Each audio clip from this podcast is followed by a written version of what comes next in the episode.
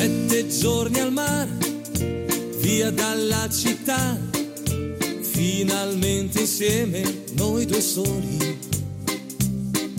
Sveglia accanto a te, poi dopo il caffè, passeggiate mano nella mano. Esta no es una semana cualquiera, con Luis Antequera. Ricche di magia, ogni posto è buono per un bacio. Cento baci più sotto al cielo blu, sulla bianca sabbia a piedi nudi. Bella come sei, dolce quando vuoi, con la bronzatura che ti dona più che mai. Non aver paura,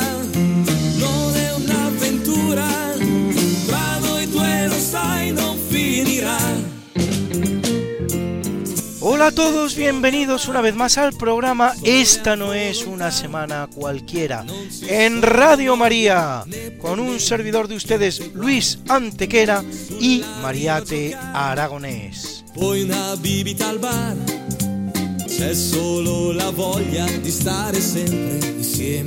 Y bien, Luis, ¿qué semana nos ocupa hoy? Hoy Mariate le vamos a dar un repaso a algunos de los hechos históricos ocurridos entre un 26 de mayo y un 1 de junio. Una semana que no es una semana cualquiera, siete días, sette giorni, como dice nuestra sinfonía, en los que han pasado a lo largo de la historia cosas que ni se imaginan nuestros oyentes porque la historia es así, mejor y más fantástica que la más increíble de las fantasías. Comencemos pues. Pues allá vamos.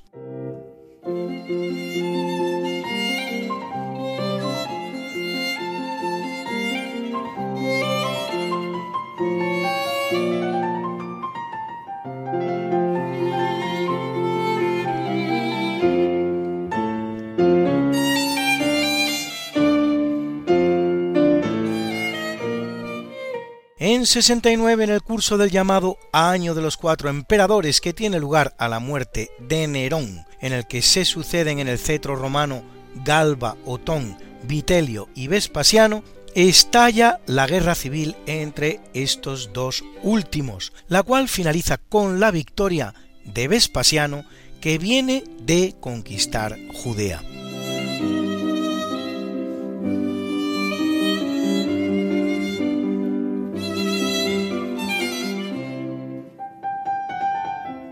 Durante su reinado de 10 años, Vespasiano dotará al imperio de la estabilidad perdida. Levanta el Coliseo, lo que fuera el Palacio de Nerón, que derriba para ello, y crea una dinastía que dará al imperio cinco emperadores, sus hijos Tito y Domiciano, así como Trajano y Adriano.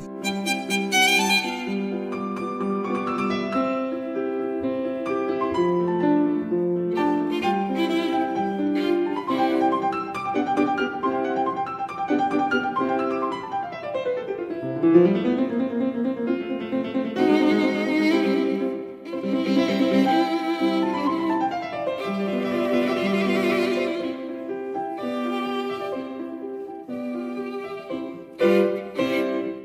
una fecha muy importante en la reconquista española, el largo proceso de más de siete siglos de duración en el que se recupera para el cristianismo la península ibérica, caída en manos islámicas. Porque en 722 tiene lugar la primera batalla de esa guerra, la batalla de Covadonga, en la que los astures de Pelayo derrotan al ejército sarraceno de Alcama, recogida en la crónica islámica de Al-Makari y en las cristianas Crónica Albeldense y Crónica de Alfonso III. Primera victoria en suelo europeo contra los musulmanes, considerada también acto fundacional del reino de Asturias. Y en 1486 tiene lugar una de las últimas la conquista de Loja por Gonzalo Fernández de Córdoba, el gran capitán, en la cual resulta herido Boabdil, el que será el último rey musulmán de España, de la dinastía nazarí de Granada.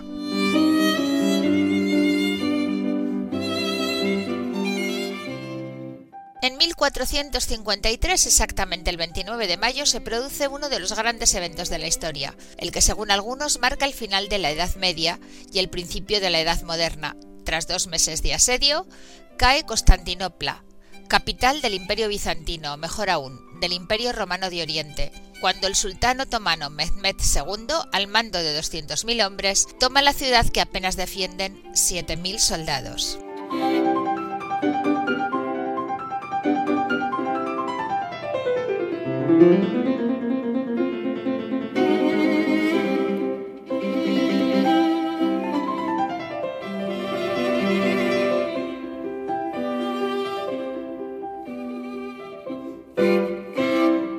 La caída de Constantinopla representa el final de las vías comerciales que unen Europa y Asia. La famosa ruta de la seda, descriptivo nombre que algunos atribuyen al geógrafo alemán Ferdinand Freiherr von Richthofen, aunque podría ser anterior, lo que obligará a la búsqueda de nuevas rutas, una tarea que asumen para sí portugueses y españoles y que va a tener como consecuencia el hallazgo de la ruta del sur a través de África por los portugueses y de la ruta del oeste con el descubrimiento de América y del Pacífico por los españoles.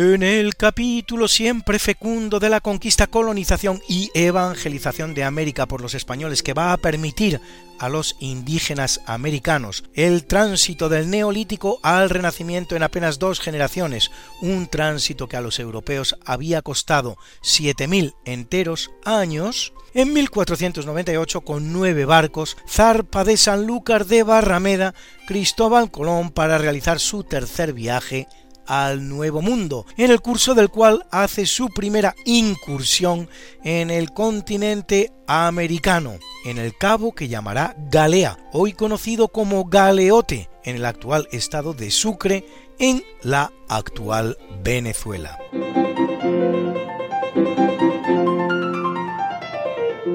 En 1565, Diego de Villarroel funda San Miguel de Tucumán, en el mismo lugar en el que ocho años antes Juan Pérez de Zorita había fundado Cañete y otros siete antes Juan Núñez del Prado, la que llamó Barco I, un lugar como se ve difícil de poblar.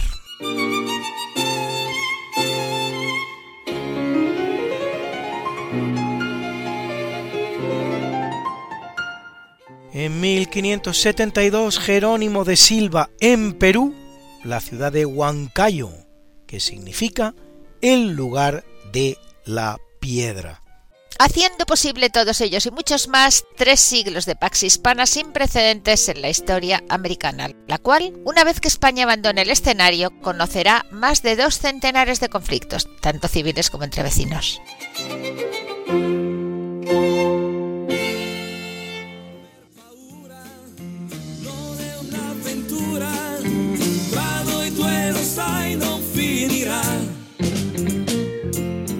¿Quieres hacer radio con nosotros?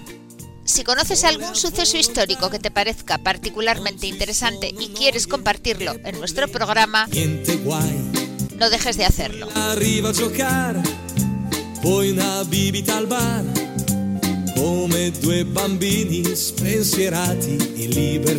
Puedes grabar un MP3 de hasta 3 minutos de duración y enviárnoslo a esta no es una semana cualquiera, así como suena, sin puntos ni espacios, arroba radiomaria.es. Esta no es una semana cualquiera, arroba radiomaria.es. Y nosotros te lo emitimos en nuestro programa. dolce quando vuoi, con la dona mai. Recuerda, grabas un MP3 de 3 minutos de duración máxima con un evento histórico que te parezca interesante, nos lo envías a esta no es una semana cualquiera, arroba radiomaria.es y te lo publicamos en la radio.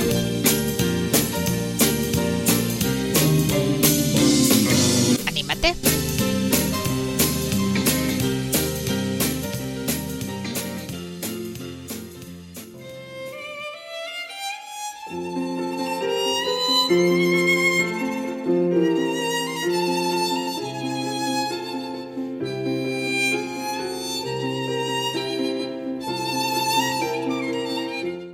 1503 se casan Jacobo IV de Escocia y Margarita Tudor, hermana de Enrique VIII de Inglaterra, el uxoricida. Este matrimonio acabará teniendo mucha importancia, pues a la muerte sin sucesión de todos los hijos de Enrique VIII, Eduardo, María e Isabel, recaen sobre la nieta de Jacobo y Margarita, María Estuardo de Escocia, los derechos a la corona inglesa, que trasladados a su hijo Jacobo VI convierten a este en el primer rey de Escocia e Inglaterra, dos coronas que ya no volverán a separarse nunca hasta la fecha.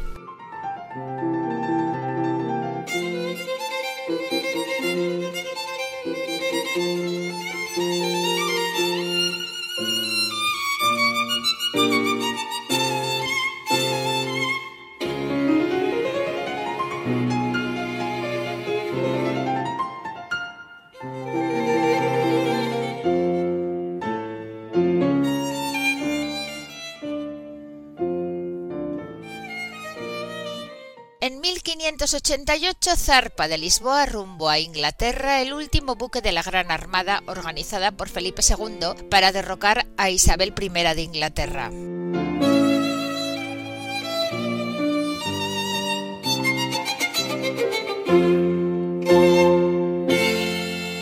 El 21 de julio, Mariate, la escuadra se ve sorprendida por una terrible tormenta que diezma la flota y obliga a los barcos supervivientes a navegar hacia el norte, bordeando las islas británicas y encallando muchos de ellos en Irlanda, donde sus navegantes sufren suerte diversa.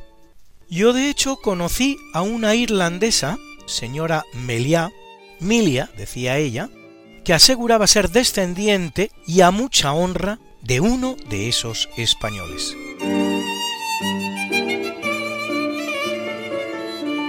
A la Gran Armada Luis seguirá la llamada Contraarmada Británica, una armada no menos potente que intenta entrar en España por La Coruña y en Lisboa, y que, aunque la historia lo silencie, cosechará idéntico fracaso.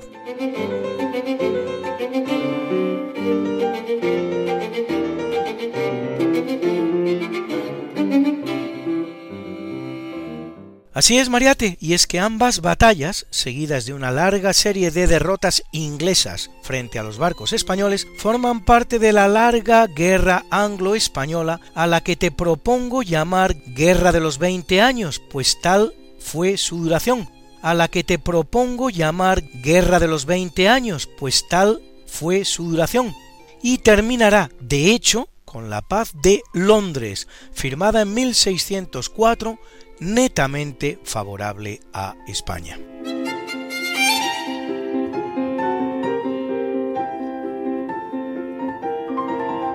Y ahora Luis un contratiempo en esta larga lucha entre ingleses y españoles, porque en 1655, tras capitular ante los británicos de William Penn que vienen de fracasar en su intento de tomar la isla de la Española, José Ramírez de Arellano cede la isla de Jamaica, posesión española desde que en 1494 la descubriera Colón, y evacúa parte de su población a Cuba. Jamaica, que había sufrido hasta la fecha cinco ataques británicos, ya no se recuperará nunca, a pesar de los numerosos intentos, y se convertirá en importante base de la piratería inglesa en el Caribe y en el Atlántico.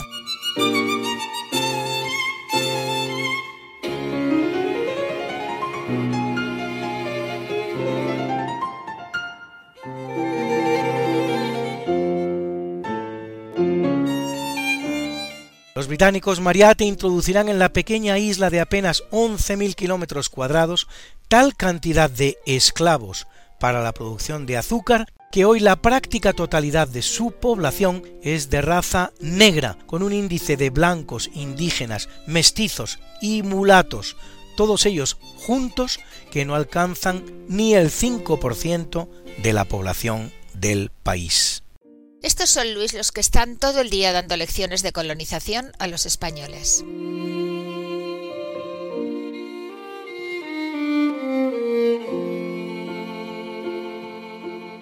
Es una fecha ominosa en la historia de los Estados Unidos porque en 1660 en Boston es ahorcada Mary Dyer, acusada de pertenecer a la comunidad de los cuáqueros, que cabe traducir como los temblorosos del verbo inglés to quake, de donde también la palabra earthquake, temblor de tierra, terremoto, aunque se llamen a sí mismos los amigos. Herejía del cristianismo que, entre otras cosas, rechaza el papel del clero en la relación con Dios.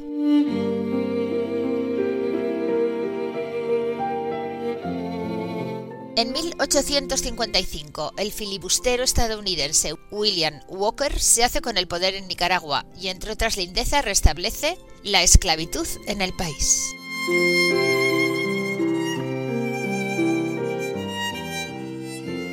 Y en 1945, en el curso de la Segunda Guerra Mundial, la aviación norteamericana arroja 1.700 toneladas de bombas, es decir, 1.700.000 kilos, sobre la población civil de Osaka.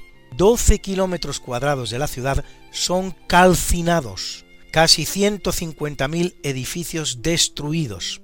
Como la ciudad había sido desalojada, pues solo dos días antes Tokio había sido bombardeada por el mismo procedimiento, matando por el fuego a 100.000 ciudadanos civiles, en Osaka mueren solo, entre comillas, 14.000 civiles, aunque más de medio millón quedan sin hogar.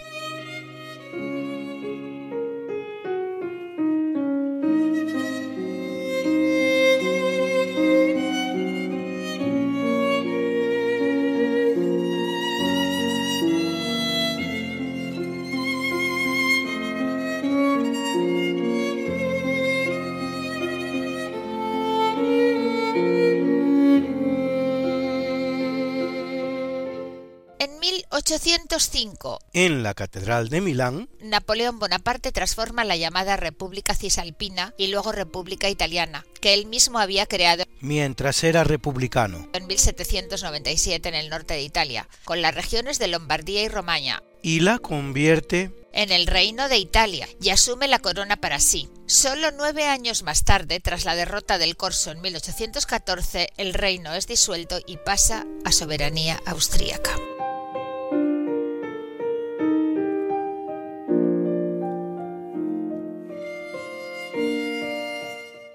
Es un día importante en la historia del que será el último zar de todas las Rusias, Nicolás II, pues en 1894 se produce su coronación.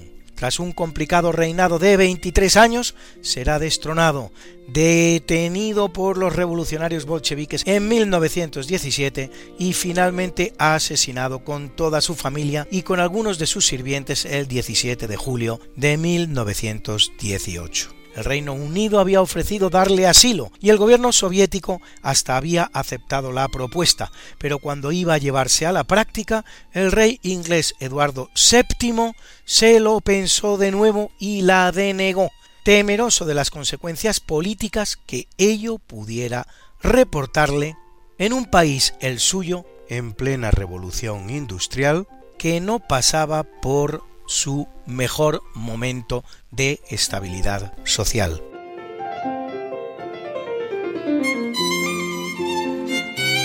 Curiosamente también por estas fechas, Pero de 1905, la batalla del Mar del Japón pone fin a la guerra ruso-japonesa con la victoria del Imperio nipón, la ocupación de Corea por los japoneses y la revolución que la derrota produce ese mismo año en Rusia, que a la larga posibilitará el triunfo bolchevique de 1914 y el primer régimen comunista de la historia.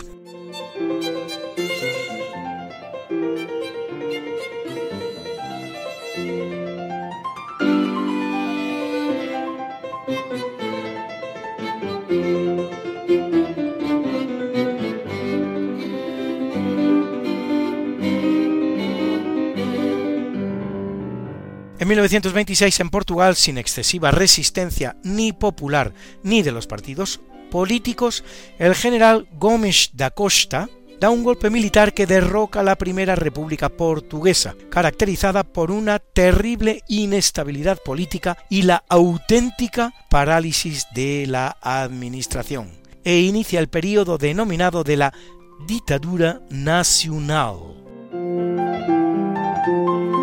En el seno del nuevo régimen asciende a primer ministro Antonio de Oliveira Salazar, el cual en 1933 creará el llamado Estado Novo, Segunda República Portuguesa, una dictadura más semejante a la que se produce en España con Francisco Franco que a las de tipo fascista, italiana o alemana, la cual va a durar 41 años más, hasta que en 1974 se produzca la llamada Revolución de los Claveles, que abre paso a la Tercera República Portuguesa, que no es otra que la que está actualmente en vigor. En 1931 el suizo Auguste Picard y el alemán Paul Kipfer se convierten en los primeros hombres que alcanzan la estratosfera tras despegar de Augsburg en un enorme globo de hidrógeno y elevarse hasta los 15.787 metros, aterrizando después en un glaciar del Alto Tirol. Una cabina hermética diseñada por Picard les ha permitido sobrevivir a la baja densidad del aire y al intenso frío que reinan a esa altura.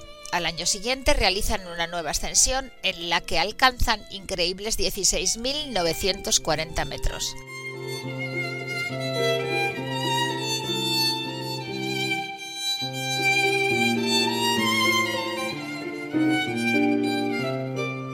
La estratosfera es una de las capas de la atmósfera terrestre que se emplaza a 10 kilómetros de la superficie de nuestro planeta y llega hasta los 50 en ella se halla la capa de ozono y por encima solo quedan la mesosfera, la ionosfera y la exosfera, cuyo límite exterior colindante con el espacio se halla a unos 10.000 kilómetros de la superficie terrestre.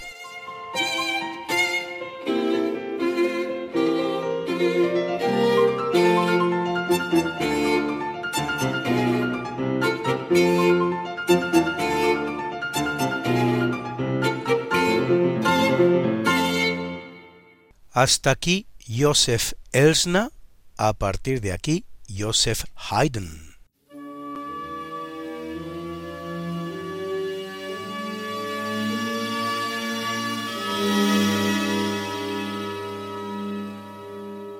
En 1940 tiene lugar la Operación Dinamo, mediante la que, en los inicios de la Segunda Guerra Mundial, cientos de pesqueros, yates privados y barcos militares evacúan en seis días a 200.000 soldados británicos y 100.000 franceses y belgas en Dunkerque, evitando así que caigan en manos alemanas, pero abandonando Francia, que se rendirá solo 20 días después, a su suerte ante la apisonadora nacional socialista.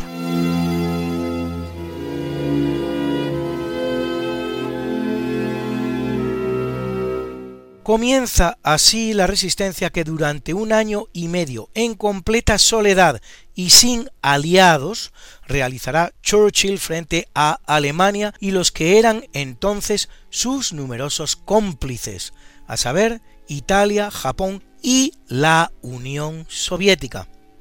Sí, ha oído usted bien, la Unión Soviética, la Unión Soviética, con la que está unida la Alemania nazi por el pacto Molotov-von Ribbentrop, por el que se han repartido todo Centro Europa.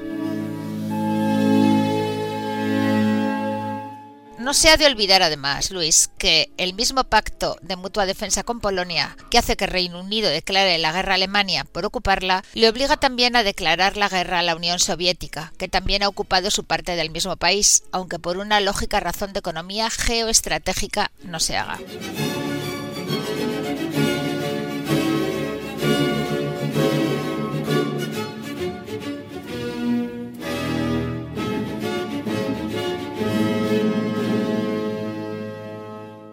En 1960 en Argentina, un comando del Mossad israelí, expresamente enviado al país con ese objetivo, secuestra al criminal de guerra alemán Adolf Eichmann, encargado durante el gobierno nacional socialista de Alemania del traslado de judíos y otros prisioneros a los campos de concentración, el cual tras escapar de los aliados al final de la Segunda Guerra Mundial y según parece por una indiscreción de uno de sus hijos con su novia, es localizado en Buenos Aires. Los agentes lo conducen a Israel, donde será juzgado y condenado a la horca.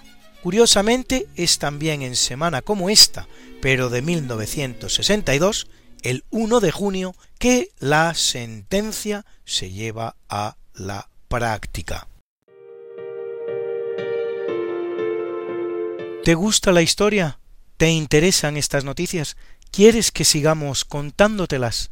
No es fácil. Necesitamos tu ayuda. Escucha lo que te contamos a continuación.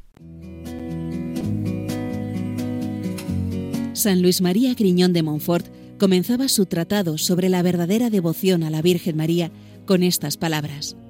Jesucristo vino al mundo por medio de la Santísima Virgen y por medio de ella debe también reinar en el mundo para colaborar al advenimiento de ese reinado de paz y amor, orando intensamente en la espera de un nuevo Pentecostés con la Madre de Jesús en este mes de mayo.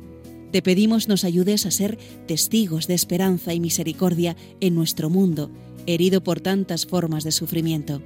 Así, con tu oración, voluntariado y donativos, podremos extender a todos los lugares de la tierra la voz del buen pastor que quiere llamar a cada oveja por su nombre. Colabora. Puedes hacerlo sin moverte de casa con una simple llamada al 91 822 8010 o a través de nuestra página web www.radiomaria.es, donde verás los números de cuenta a donde podrás realizar una transferencia bancaria o a través de pasarela de pago con tarjeta. Además, tenemos disponible el método de pago Bizum. Y si quieres que tu donativo desgrabe, no olvides indicar tus datos personales, incluido tu NIF. Testigos de Esperanza con Radio María.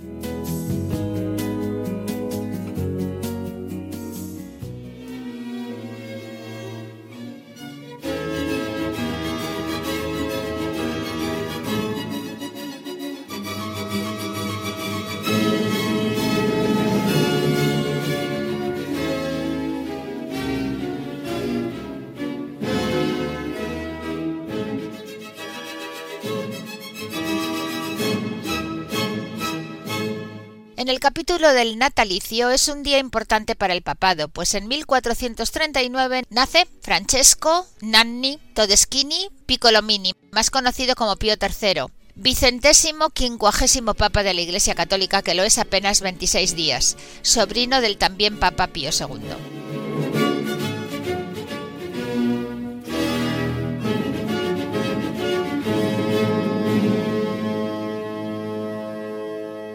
Y en 1857 lo hace Achille Damiano Ambrogio Ratti, más conocido como Pío XI, vicentésimo quincuagésimo noveno Papa de la Iglesia Católica, que lo es entre 1922 y 1939, el Papa de la entreguerra, autor de 30 encíclicas, fundador de Acción Católica y sobre todo el Papa que firma con Italia en tiempos de Mussolini los llamados pactos de Letrán, que resuelven la situación en la que había quedado la Iglesia con la desposesión de los estados pontificios ocurrida durante la unificación italiana, mediante la creación del pequeño Estado del Vaticano.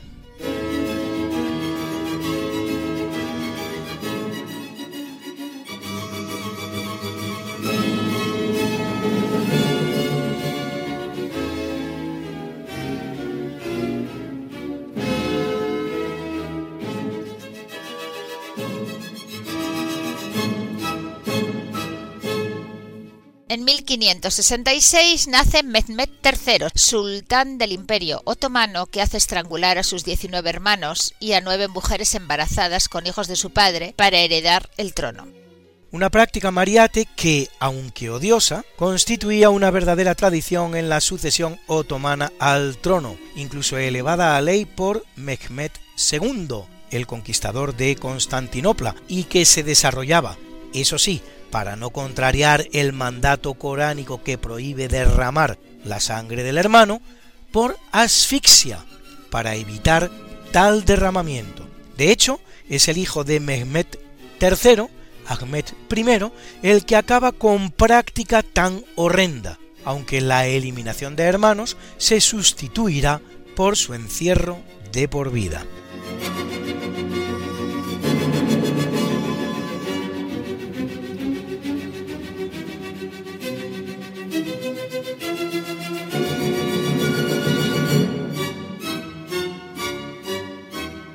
Frívolo y ocioso, Mehmed III deja el gobierno en manos de su madre, Safiye, y sufre en 1571, 450 aniversario este mismo año, la importante derrota de Lepanto, que da inicio a la decadencia del imperio turco ante la flota mayoritariamente española que manda Juan de Austria.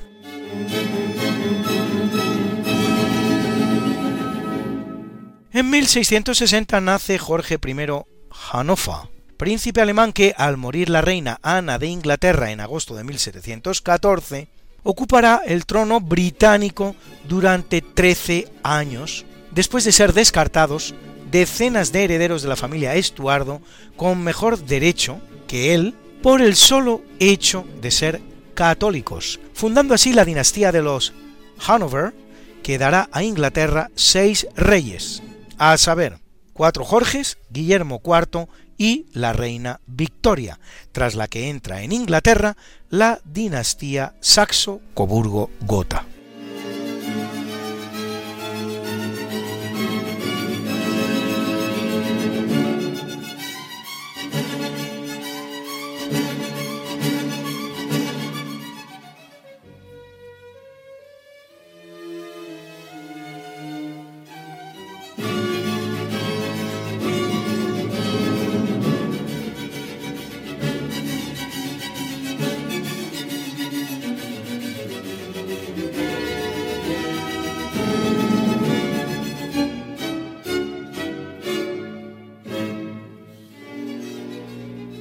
Nace en 1738 Joseph Ignace Guillotin, médico y diputado francés al que se atribuyen dos grandes mitos históricos. Primero, haber creado la guillotina, siendo así que la invención es muy anterior, puede que alemana, y que él solo se limita a aconsejar su uso en la Revolución Francesa para aligerar el sufrimiento del reo, ya que, de hecho, Guillotin era contrario a la pena de muerte y la de haber muerto víctima del artefacto, siendo así que murió a la edad de 75 años y de un carbunco, no con la cabeza separada.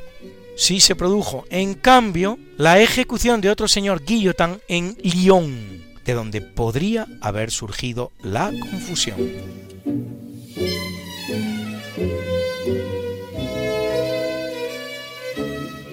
Es curioso porque también en semana como esta, pero de 1792, se estrena la guillotina francesa en la persona del atracador callejero Nicolas Jacques Pelletier.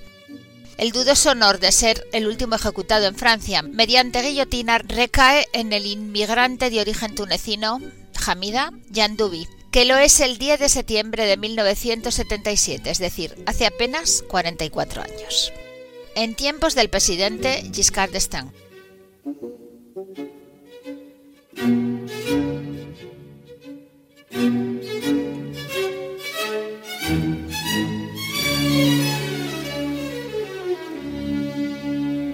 En 1769 nace el alemán Josef Elsner, maestro del gran pianista y compositor polaco Frédéric Chopin y compositor de sonatas tan bellas como la Sonata en Fa mayor opus 10 número 1 que hoy ha formado parte de nuestra banda sonora en la primera parte del programa.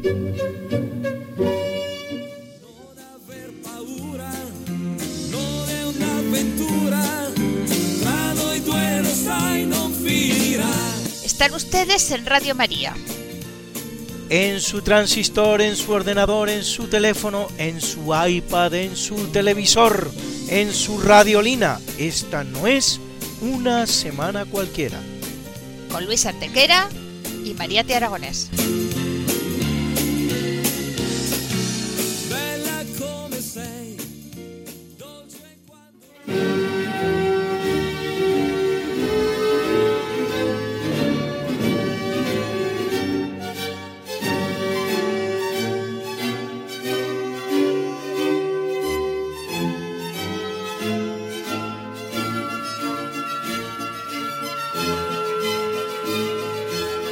En el capítulo del obituario en 657 muere Eugenio I, septuagésimo quinto papa de la Iglesia Católica, que lo es durante tres años, elegido tras una vacancia papal de 14 meses.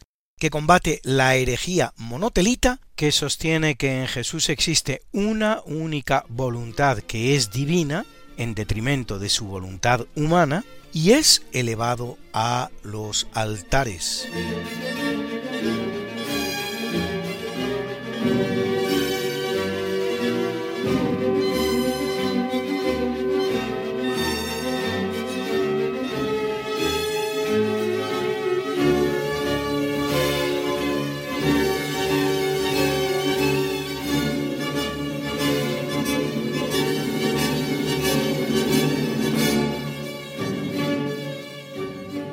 En 1557 muere Juan Martínez Guijarro, más conocido como Cardenal Silicio, que amén de importante arzobispo de Toledo será uno de los grandes matemáticos del siglo XVI, autor de obras como Libro de Aritmética Práctica, Lógica Brevis o el Ars Aritmética in Theoricen e Praxis Sisa Omni Hominum Conditioni Superque Utilis et Necessaria uno de los más importantes tratados de matemáticas del siglo XVI. Con semejante título ya puede serlo, Mariate.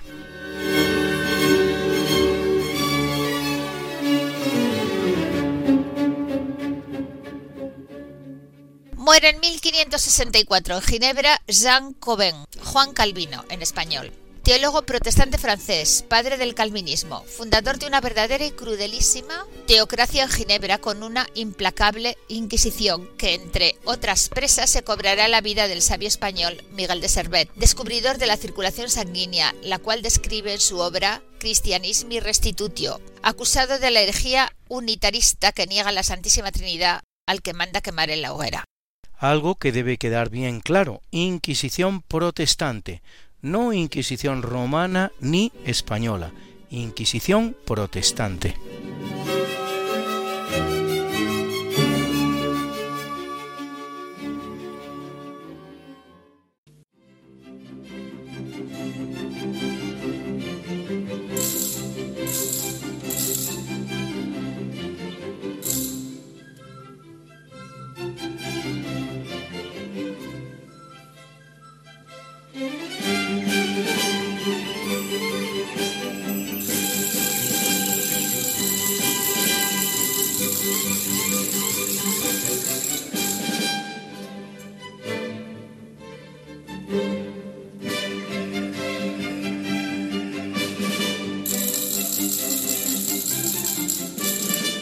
1787 muere Leopold Mozart, músico y compositor austríaco padre de Wolfgang Gottlieb Mozart, su primer y mejor maestro, y su verdadero creador, sin el cual nunca habríamos podido disfrutar de las increíbles creaciones de su hijo. Escuchen esta Sinfonía de los Juguetes que aunque tradicionalmente atribuida a Joseph Haydn, hoy se concede más bien al genio de Leopold Mozart, de la que escuchan ustedes su divertido primer movimiento con formato de alegro.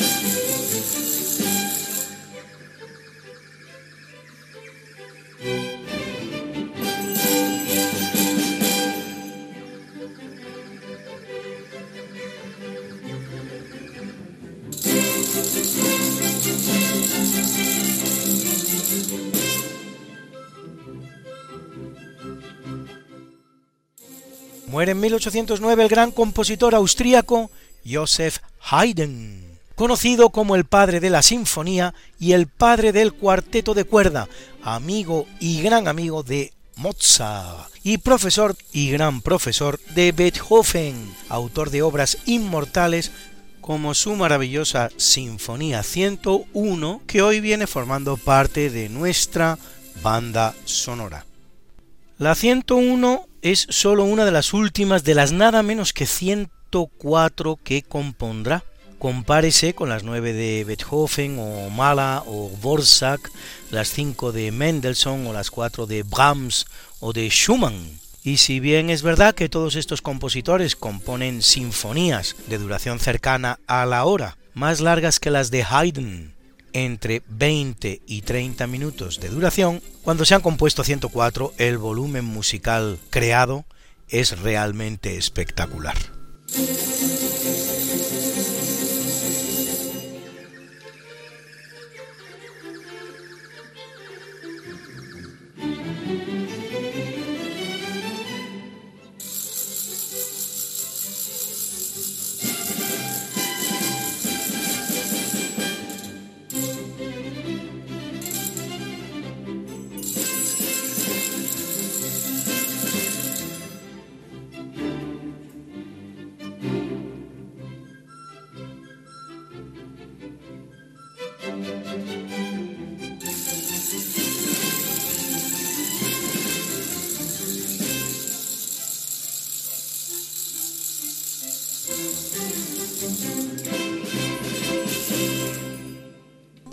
1814 Josephine de Beauharnais, primera esposa de Napoleón, y su auténtico amor, emperatriz de Francia hasta su divorcio en 1809.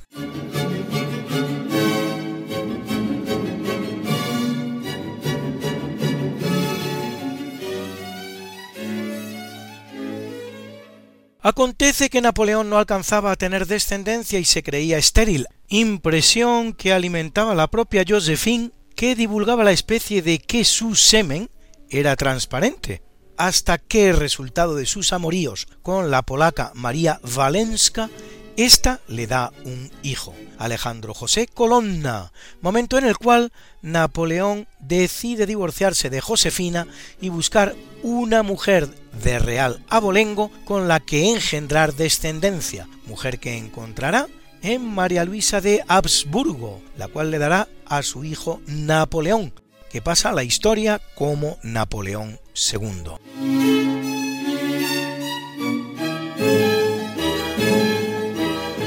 En 1922 muere Ernest Solvay, químico e industrial belga, que inventa varios métodos para la purificación de gases y para la producción de carbonato sódico, fundador de una de las grandes empresas químicas de la historia, Solvay.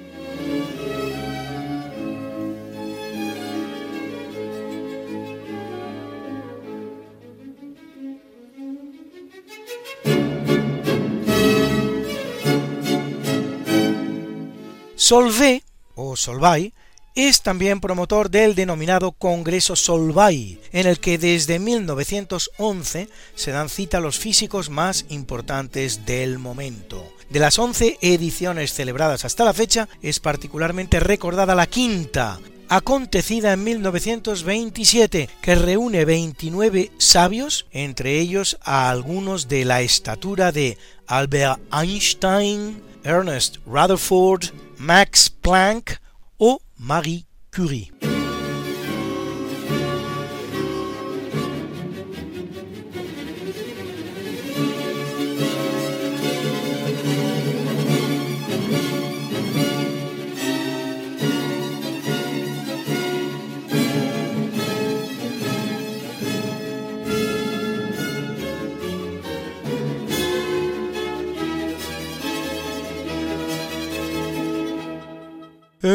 1972 el que muere es el rey británico Eduardo VIII, protagonista de una bella historia de amor con la norteamericana Wallis Simpson, que le obligará a abdicar del trono británico para poder casarse con ella, eso sí, morganáticamente. Ocasión que nos viene pinti parada para explicar qué es un matrimonio morganático. Lo define la Real Academia Española como el contraído entre un príncipe y una mujer de linaje inferior o viceversa, en el cual cada cónyuge conserva su condición anterior. La definición no es muy buena, en honor a la verdad. Van a ver ustedes por qué. Su principal consecuencia histórica es la de impedir a un príncipe heredero, que por lo tanto deja de ser heredero y no mantiene su condición anterior, acceder al trono como vemos le pasa a Eduardo VIII de Inglaterra. No es el único caso sonado. En España, Alfonso de Borbón y Battenberg, heredero del rey Alfonso XIII, tendrá que renunciar a sus derechos sucesorios para casar con Edelmira San Pedro y Robato de manera morganática. Sin embargo, el francés Luis XIV, el rey Sol, no dejará de reinar por casar morganáticamente con Madame de Maintenon en 1683, después de enviudar de su esposa española, bien que para evitar todo posible cuestionamiento, lo hará de manera secreta. También el infante don Luis, en cuya corte florece el arte de Boccherini, casará morganáticamente. El término morganático proviene del alemán y significa regalo de la mañana, de morgen, mañana, y gabe, regalo. El regalo de la mañana es el que el novio hacía a la novia a la mañana siguiente al matrimonio, en que se supone que éste estaba ya consumado. Y quiere decir, según lo explica Charles Dufresne, señor de Cange, filólogo del siglo XVIII, que a partir de ese regalo ni la mujer ni su prole tienen derecho a más bienes. En el caso que no se ocupa de matrimonios reales, a la sucesión al trono.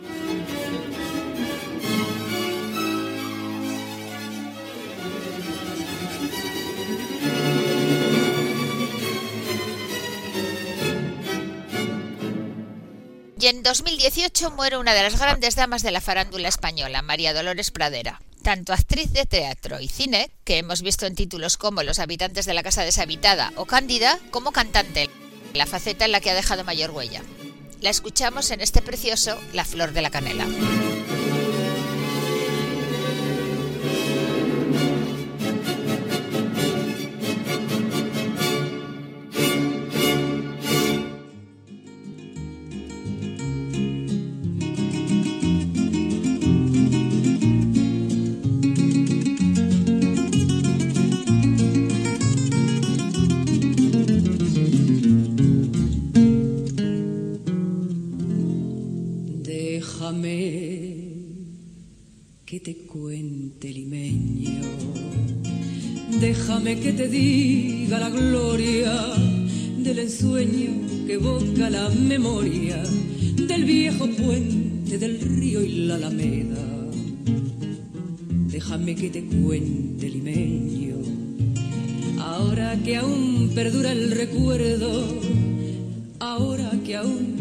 En un sueño el viejo puente del río y la alameda.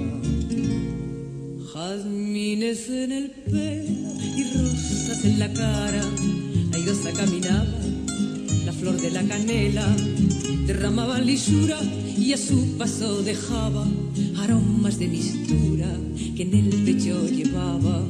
Del puente a la alameda, menudo piel la lleva por la vereda que se estremece recogía la risa de la brisa del río, al viento la lanzaba del puente a la alameda. Déjame que te cuente, limeño, ay, deja que te diga, moreno, mi sentimiento. A ver si así despiertas del sueño, del sueño que entretiene, moreno, tu pensamiento. Aspiraste la lisura que da la flor de canela adórnala con jazmines, matizando su hermosura. Alfombra de nuevo el puente y engalana la alameda que el río acompañará. Tus pasos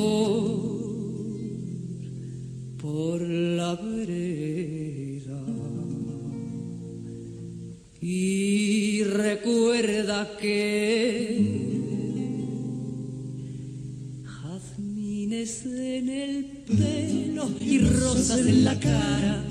Airosa caminaba, la flor de la canela derramaba lisura y a su paso dejaba aromas de mistura que en el pecho llevaba. Del puente a la alameda, menudo piel la lleva por la vereda que se estremece al ritmo de sus caderas, recogía la risa de la brisa del río y al viento la lanzaba. Del puente a la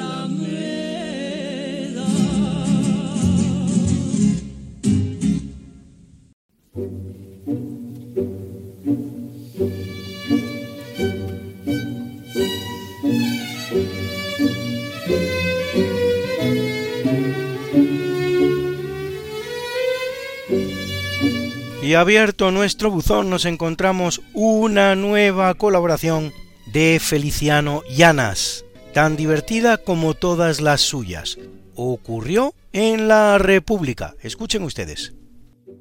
La verdad es que el problema de la República fue que nunca la plantearon para todos los españoles. Fueron bastante sectarios y ahí teníamos el caso de Niceto Alcalá Zamora, que era el presidente de la República, que había sido ministro de la monarquía y cuando gana la CEDA las elecciones en el 33, que era el partido de derechas, pues dice que no, que no puede formar gobierno bajo ningún concepto. Bueno, claro, hay un tira ya floja hasta el punto que Alfonso XIII, desde el exilio, hombre, yo soy amigo de Niceto, le mandó un telegrama. Hay que aclarar a los más jóvenes, porque esto a una velocidad de vértigo, que los telegramas se pagaban por letra, cada letra valía una peseta, lo que fuera, con lo cual se mandaba solo las letras justas. Entonces Alfonso XIII le mandó un telegrama a Niceto que decía, ante la ceda, cede, te cito en Biarritz. Y Niceto respondió en otro telegrama, ni ceda, ni cedo, ni cita, ni ceto.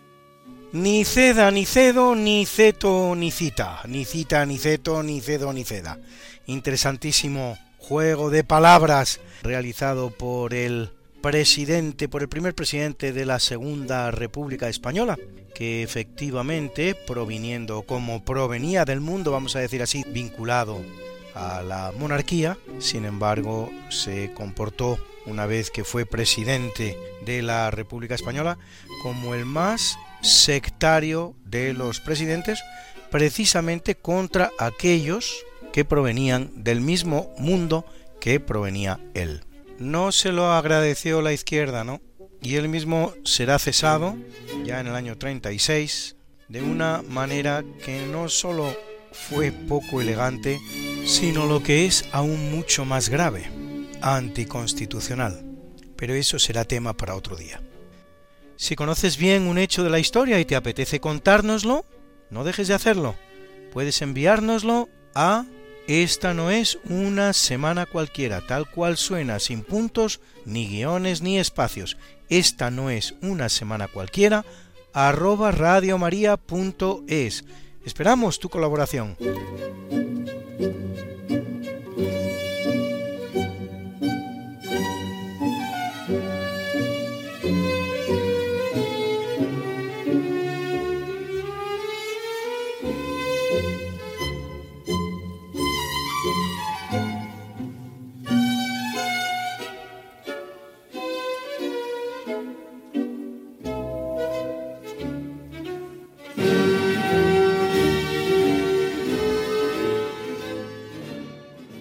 Y llegados a este punto de nuestro programa no nos queda sino presentar la mucha y variada música que nos ha acompañado en todo momento.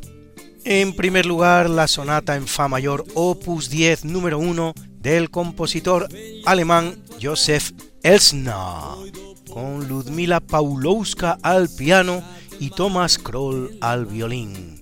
Nos ha acompañado también Joseph Haydn, autor de la Sinfonía 101 de las 104 que compuso, interpretada por The Orchestra of the 18th Century, que dirigía Franz Bruggen.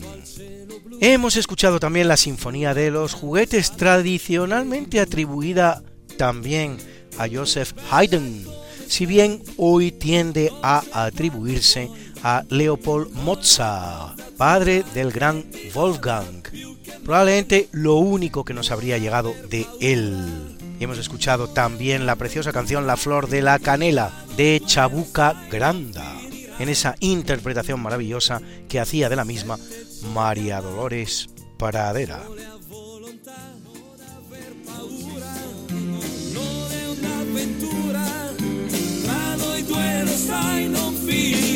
Esta no es una semana cualquiera, a que teníamos razón.